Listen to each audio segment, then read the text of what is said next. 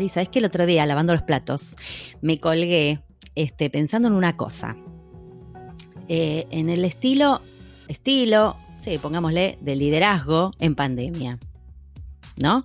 Liderazgo y autoliderazgo. O sea, yo sé que la mayoría de los, traductores eh, trabajamos solos, pero muchos no. Muchos trabajan para una empresa o, o estaban acostumbrados a ir a un lugar, digamos, ¿no?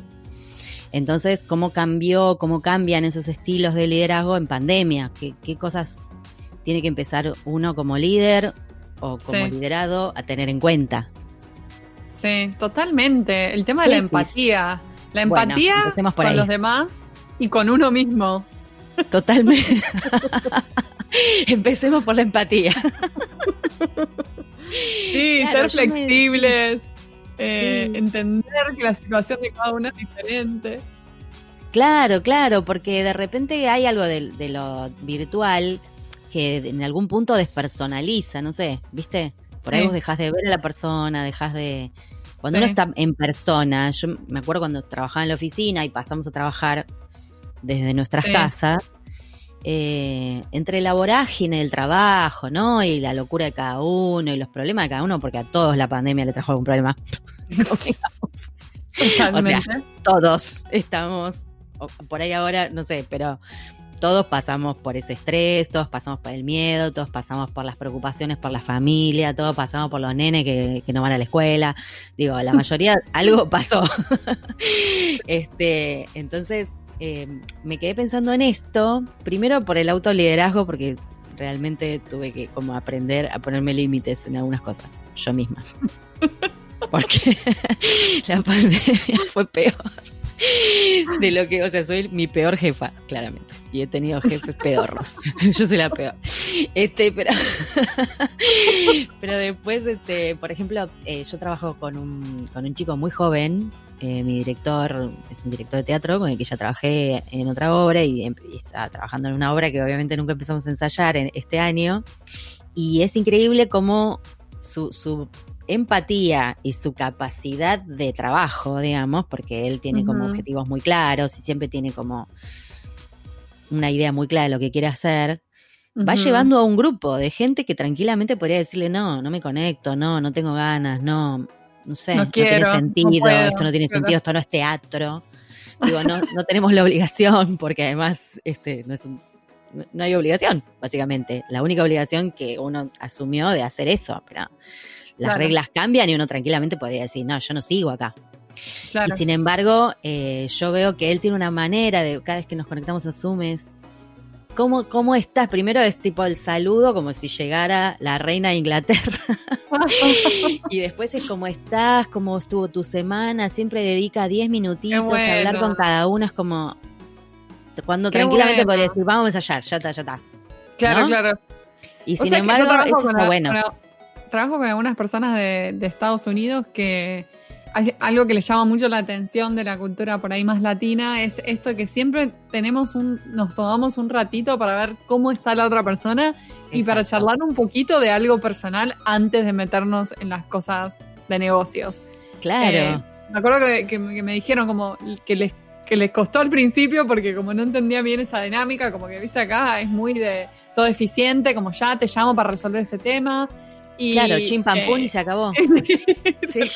Y más ahora, como estamos viviendo, que están, estamos todos pasando por un montón de cosas a nivel personal, porque, por, por lo que está pasando a nivel global.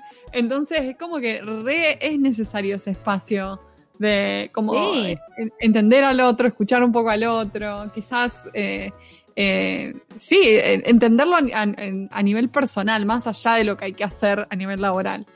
Sí, es súper importante que esté ese espacio. Al mismo tiempo que me, está, me, sucede, me sucede esto, digamos, todo el año estoy trabajando con él, yo lo adoro, es, una, es un pibe hiper talentoso, o sea, además está decir, por eso trabajo con él. Pero al mismo tiempo me pasó con una PM, que por supuesto no habla mi idioma y es una persona como más, ¿no? Que está bien, estamos todos corriendo, que me contestó bastante mal por mail una cosa. Y yo dije, ¿qué hago? con Porque no fue la primera vez. Muy passive aggressive su comentario. Ay, tremendo, es tremendo eso. Para, ahí lo tenés que meter en la heladera, lo tenés que meter en la heladera, que se enfríe un rato. es lo que hago siempre, pero ese día dije, no se la voy a dejar pasar otra vez. Entonces, ¿qué hice? Me enfoqué en el trabajo, dije, sí, ok, pim pam pum. Cuando terminé el trabajo, le mandé un mail lo más correcta que pude, porque además ya había enfriado la cabeza porque le quería matar. Eh, entonces le escribí un mail y le puse, me enganita de tal, no me gustó cómo me contestaste, no es la primera vez, la, la, la, la. Igual. Ah, mirá qué bien. Le escribí, porque la verdad, digo, un año trabajando con la misma gente y es la única persona que te contesta mal. y yo entiendo el estrés por el que pasan los PM, pero todos los, traductores que están trabajando en ese proyecto están hasta la jeta. Entonces... Hay que tener un poco de empatía. No te cuesta nada, no me conoces, no sabes ni qué me pasa. O sea, viste, yo tampoco te conozco, entiendo que estás estresada, pero digo, Hubo un momento que yo dije, pará, pará, pará, pará, no tiene por qué decirme esto. Que además. Claro, no, está mal. le terminé diciendo, tipo, yo soy freelance, eh, loca. O sea, a ver, si te calmas, te puedo mandar a cagar si quiero, te puedo decir no. Y te digo, ¿no? A ver si me entendés. No te contesto más, te hago ghosting. Y si querés te ghosteo, exacto, casi le pongo. si, Pero yo te digo, mira, Anoche estaba leyendo un libro, anoche estaba leyendo un libro y decía esta frase que me pareció buenísima para esto del liderazgo que estamos charlando. Que viste que uno siempre le dicen como trata a los demás como te gusta que te traten a vos. Claro.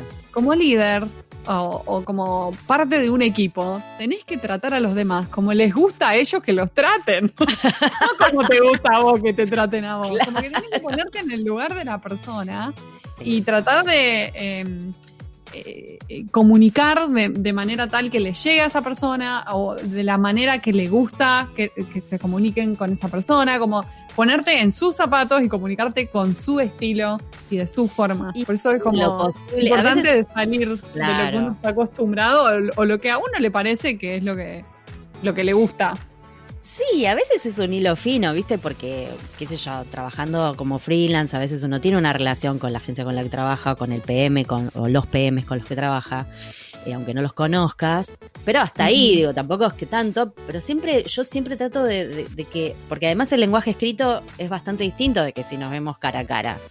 Entonces también extra polite para todo, ¿no? Porque primero porque del otro lado hay un ser humano, segundo porque estamos todos trabajando, tercero porque estamos viviendo una época difícil, entonces digo, no, a nadie le va a hacer daño, un poco de amabilidad. Este, entonces, claro, me quedé pensando en eso, digo, mirá la diferencia, ¿no? Entre una cosa y la otra, porque yo sé que, digo, no, no, no cuesta tanto la verdad. No. Y me da la sensación de que, de que conozco también amigas y qué sé yo, muchas, que muchas empresas se han incluso generado espacios para esto.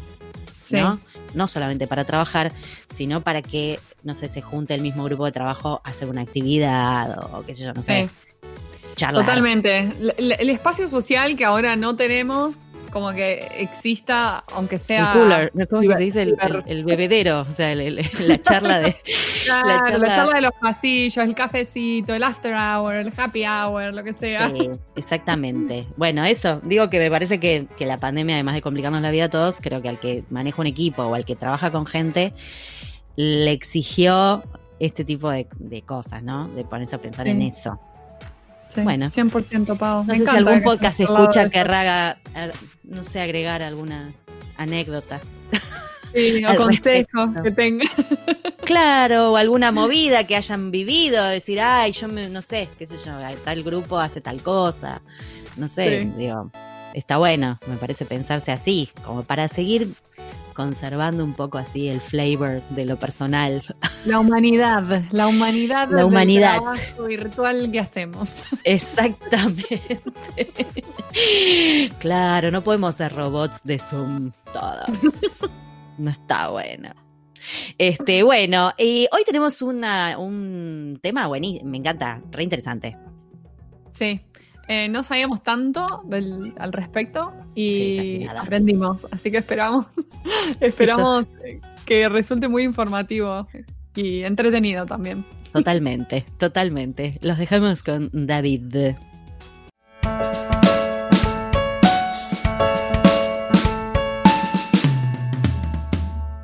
Hoy tenemos el gusto de charlar con David García Ruiz. David tiene un máster en traducción y lenguaje tecnológico por la Swansea University en el Reino Unido. Eh, tuvo la oportunidad de trabajar alrededor de un año con una agencia multilingüe de marketing, donde aprendió muchas cosas. Ahora David dirige su propia empresa, proporcionando servicios de traducción y SEO, SEO en español, y en otros idiomas europeos, gracias a una estrecha colaboración con otros lingüistas. Le encanta asistir y hablar en conferencias y eventos fuera y dentro del sector de la traducción para compartir sus conocimientos y continuar aprendiendo. También imparte un curso de SEO en la, eh, de traducción de páginas web en eh, Aula SIC. Así que con esta, con esta bio te damos la bienvenida, David, a En Pantuflas. Bienvenido. Hola. Hola, muchas gracias por la invitación hoy. Es un placer estar aquí. Muchas gracias, muchas gracias a vos por sumarte. Eh, le quiero contar a los podcasts escucha. ¿Dónde estás ahora ubicado? ¿Dónde vivís? En Swansea, en el Reino Unido. Swansea. Ah, o sea que hoy estamos triangulando una cosa muy loca. Buenos Aires, Milwaukee, Swansea. Oh, nosotros sentimos como que viajamos, ¿viste? Con esto, yo qué sé. ¿Está fresco por ahí? ¿Estás con pantuflas? Eh, sí, siempre estoy con pantuflas, sí. Listo, listo, tenés el carnet de traductor oficial. Bueno, David, te, agradecemos muchísimo. Además, le quiero contar a los podcasts escucha que David tuvo que hacer toda una, una, conexión extraña para poder hacer la entrevista porque tuvimos unos temas técnicos. Así que el agradecimiento es doble por todos los cables que conectó y todo el lío que hizo para poder estar acá. Bueno, para empezar, te voy a hacer la pregunta, la, básica, porque mm, yo creo que hoy en día la mayoría ya leyó por ahí SEO, SEO, se habrá preguntado qué es SEO, pero hay seguramente habrá mucha gente que no sabe qué es, qué significa esa, la SEO y por qué es importante que los traductores entiendan del tema. Vale, bueno, pues el SEO, como mucha gente ya sabrá, son las técnicas que se utilizan para lograr que una página web se posicione bien en los motores de búsqueda, como Google. Entonces, eh, la misión de optimizar una página web es que cuando vamos a Google y escribimos eh, algo como, por ejemplo, eh, lámpara para mesa de estudio, ¿vale? Cuando escribimos eso, si vendemos ese producto, lógicamente queremos aparecer los primeros en los resultados orgánicos que vemos en Google. Entonces, hay más de 200 factores, de hecho, que se utilizan para lograr que una página web se posicione la primera en los resultados de búsqueda. Y básicamente, cuando mm, cuando una página web eh, vende en diferentes mercados y utiliza diferentes idiomas, eh, necesitan, estas, estas empresas necesitan la ayuda de gente que pueda hablar diferentes idiomas y muy habitualmente necesitan la ayuda de traductores para realizar la traducción y para um, optimizar diferentes elementos de la página web. Y habitualmente, lógicamente, cuando una empresa empieza a vender sus productos a nivel local, eh, a menudo van a optimizar su página web con la ayuda de una agencia de marketing local también, ¿no? Y el problema viene cuando dan el paso y quieren vender a otro mercado y esa agencia de marketing local no puede satisfacer esa necesidad de ofrecer sus servicios en otro idioma. Pueden tratar muchos de los 200 factores que influyen, pero no algunos de los factores que tienen implicaciones directas con, con los textos y con el idioma. Y ahí es donde vienen los, los traductores ayudar a estas agencias de marketing o agencias de traducción que se ocupan de esa, de esa faceta particular del SEO que tiene que ver con el texto. Bueno, y sabemos que enseñas los, estos aspectos ¿no? en, cursos de traducción de páginas web, específicamente de SEO. ¿Hay otros ámbitos donde es importante tener una noción de, del SEO? Eh, ¿Te refieres en, en, el sector de la traducción o en otros sectores? Bueno, en, traducción, creo, ¿no? Sí, en la traducción. pero quizás no de páginas, yo lo pienso más como quizás en redes sociales o algo así. Blogs. Eh, claro. Yo diría que, o sea, todo el, el SEO mm, se gira en torno a las páginas web, entonces todo tiene que ver ah. con las páginas web, ¿no? De alguna manera, sí. Claro. Claro. Ah, ok, ok. Porque es lo que ata a los buscadores a las páginas web. Entendidísimo. Sí, bueno, luego también hay una, hay una pequeña diferencia, ¿vale? Hay mm, otro, otro servicio que se llama Search Engine Marketing, que las iniciales son SEM, en lugar de Search Engine Optimization, que es el SEO, ¿vale? Y este Search Engine Marketing se refiere a mm, los anuncios que nos aparecen en Google. Veis que a veces cuando Ah. escribir palabras, los primeros resultados son de anuncios, ¿vale? Y esos anuncios, Sí. para aparecer ahí, esas, esas empresas le están pagando a Google cada vez que alguien hace clic.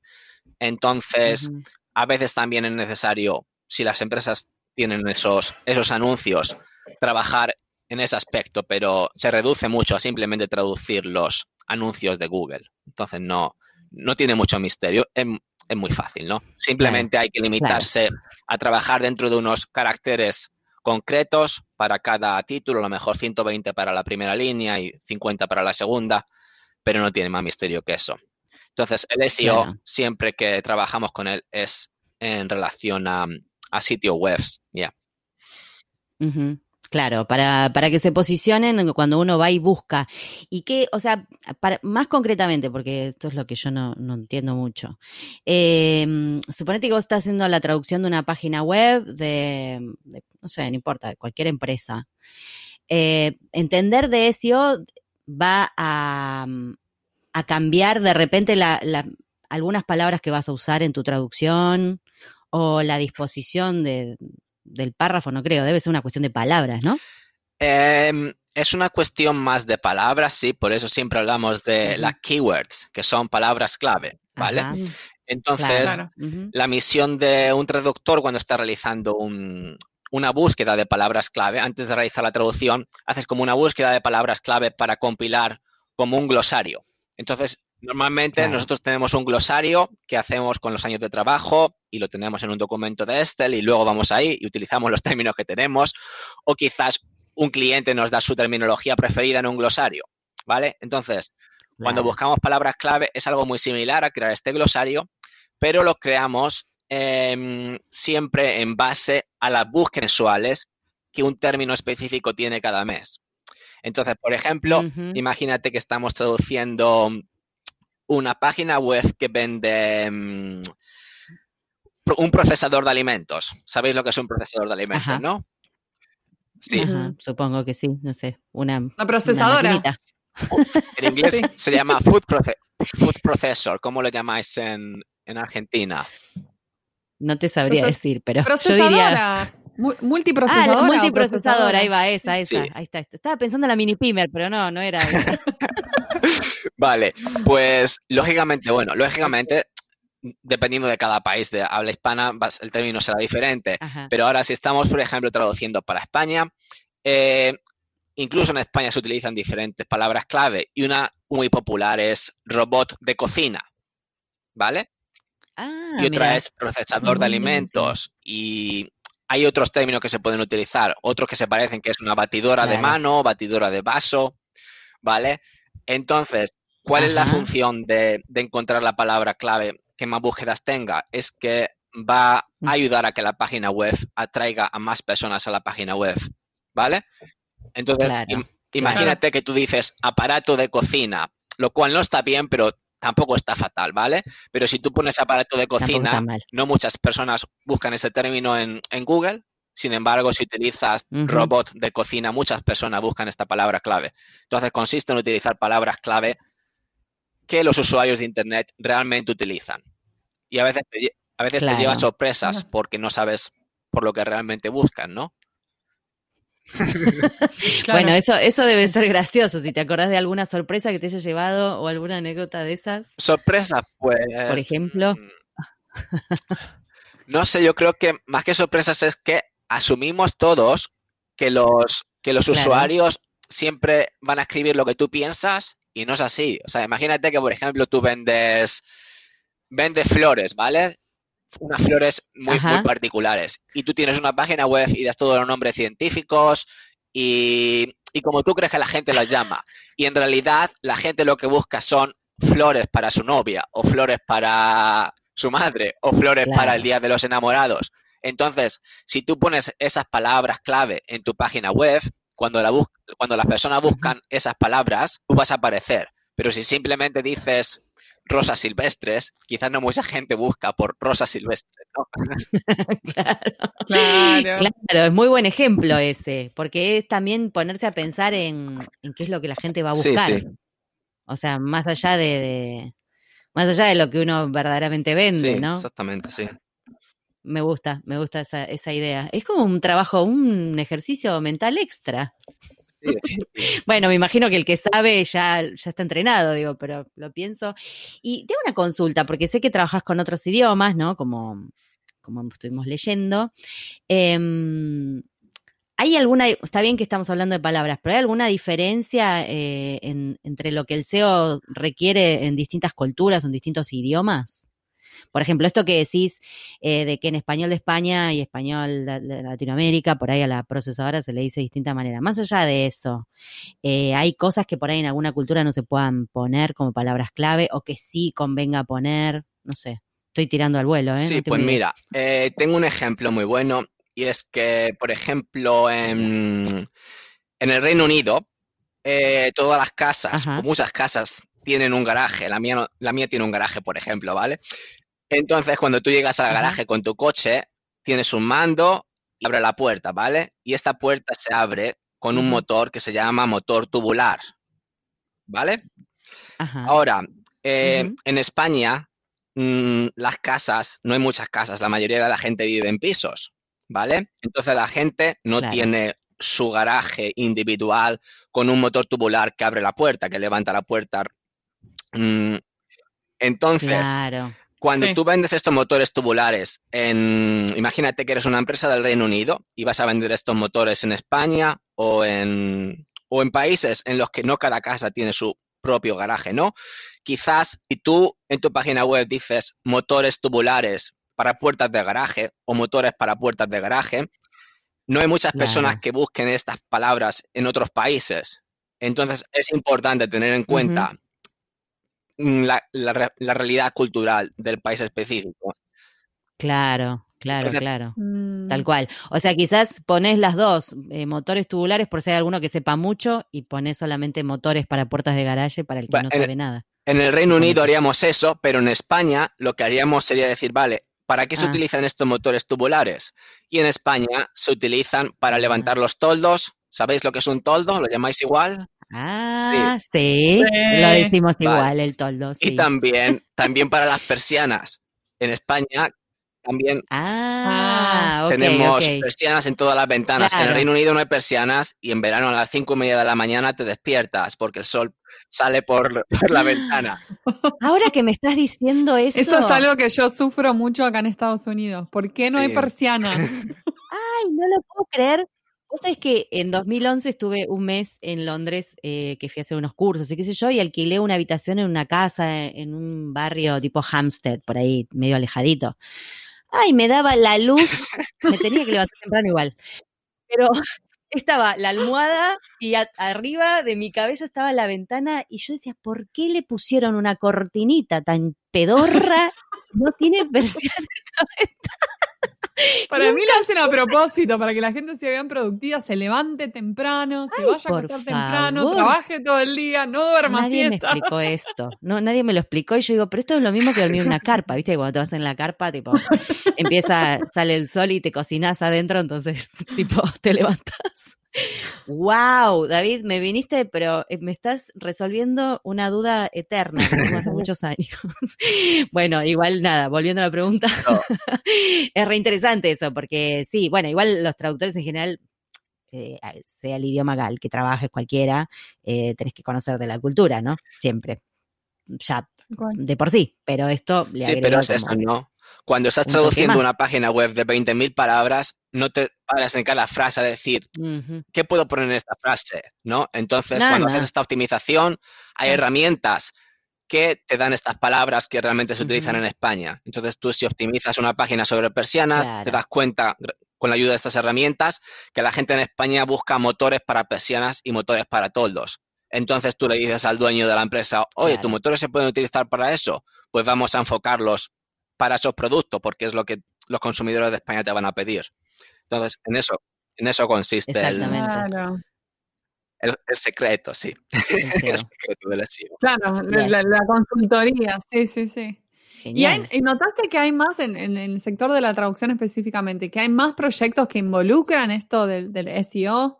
Eh, contanos un poco cómo está establecido, digamos, dentro de lo, del sector. Y también cómo se cobran esos proyectos, si es una cosa que se cobra la consultoría por hora o cómo, cómo funciona. Vale, pues yo diría que, mm, que sí, que cada vez hay más demanda de servicio de optimización y yo creo que de alguna manera está diferenciando a clientes que quieren diferentes cosas. Y me explico.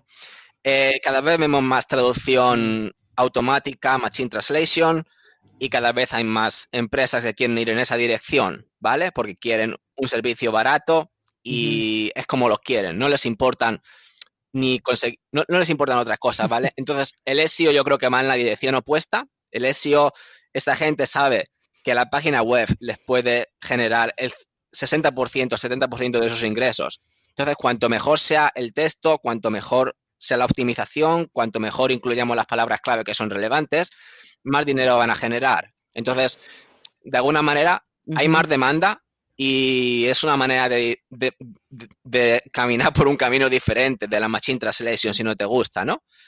Porque lógicamente es lo opuesto. La Machine Translation es siempre un texto, un, un contenido estándar que de alguna manera se entiende, pero que a todos nos suena fatal. Y la optimización es lo contrario, es buscar exactamente cómo puedo asegurarme de que ese texto es cómo, cómo va mm, a seducir más a los, a los hablantes del idioma en particular, ¿no? Claro, va más de la mano con la localización. Sí, exactamente, sí, sí. Claro. Sí. Em, ¿Y cómo, cómo, cómo, un traductor, traductora, bueno, quien que le interese, se puede posicionar como especialista en SEO para ayudar a sus clientes? Además de tu curso de Aula SIC, ¿ves que haya formas de, ir como empapándose en el tema? Sí, me, dejé sin responder la segunda parte de la pregunta de cómo, ah, tenés razón. Sí, volvemos. ¿Cómo se cobran esos proyectos? Pues sí, simplemente eh, un... normalmente se cobran por hora, ¿vale?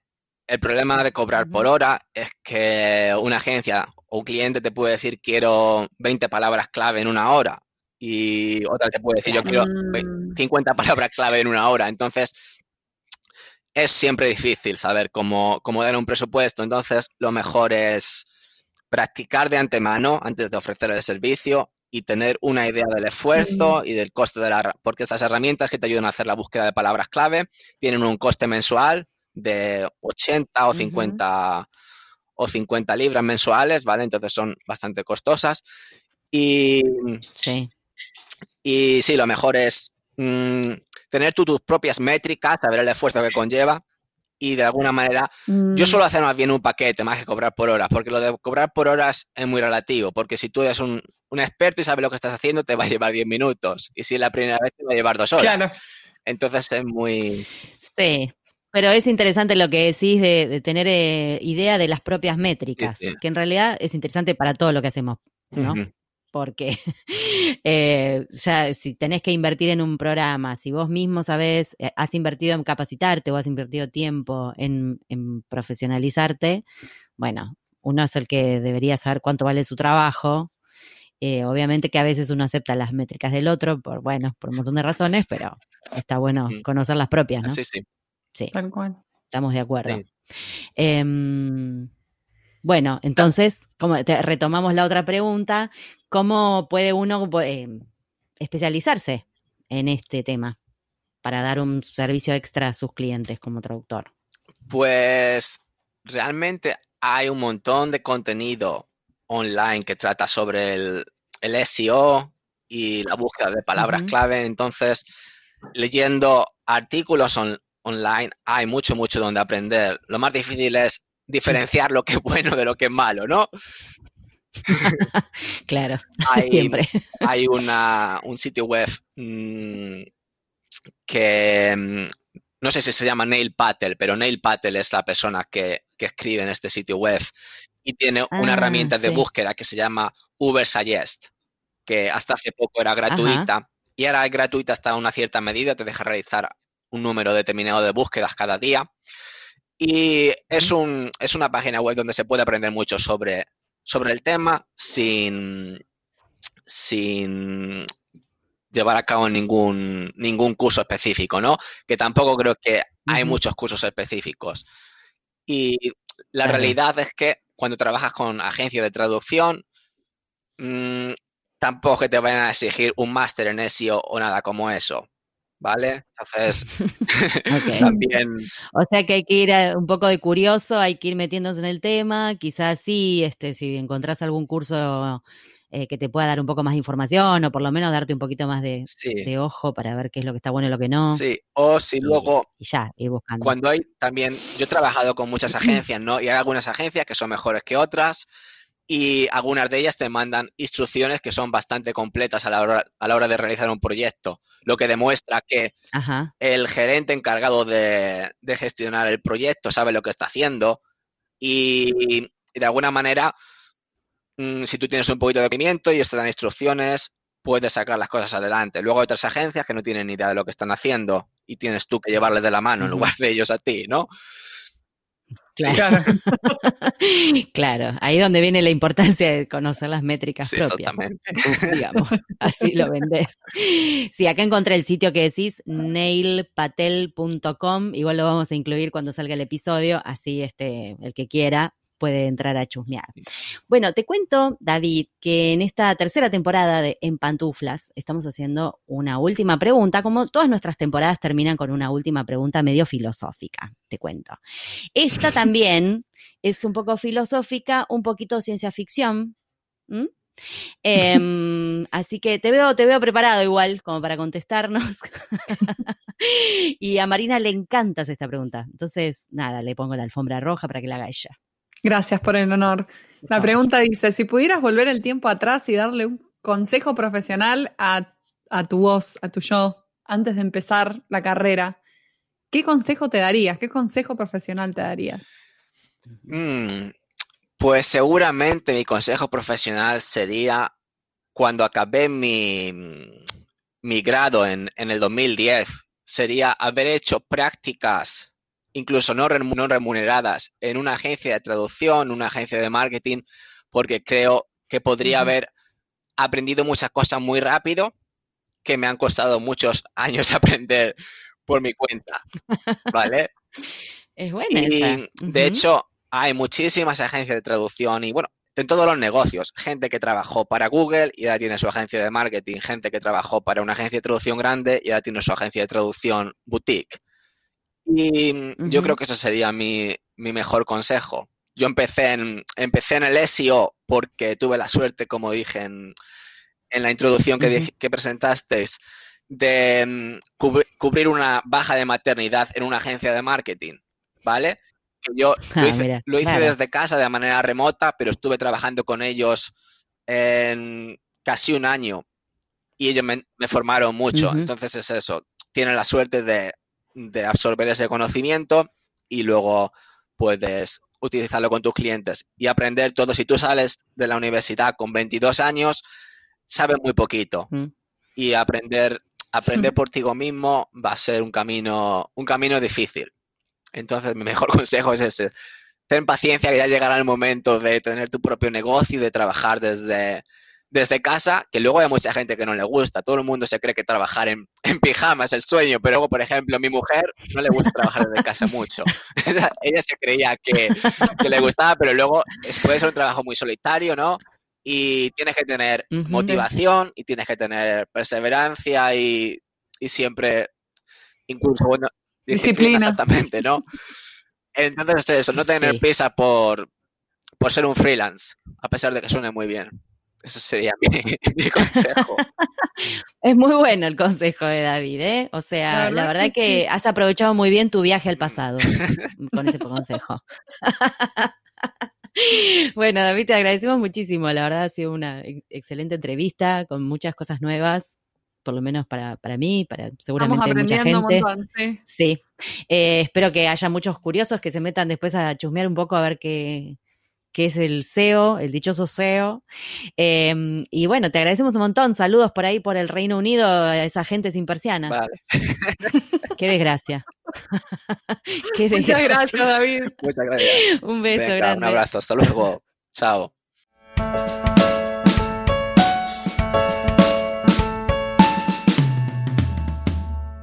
Este fue un nuevo episodio de En Pantuflas, patrocinado por nuestro amigo fiel, MemoQ. Si sos tan fan de MemoQ como nosotras, aprovecha el 45% de descuento exclusivo para podcast escuchas. Anota este código, CAM-pantuflas45. Podés encontrar todos los episodios del podcast en nuestra página en guiondelmediopantuflas.com y suscribirte para escucharlos apenas salen en iTunes, Spotify y Google Podcast. Prohibí su reproducción en la Argentina, en Los Ángeles, Buenos Aires, Pantuflas al virus.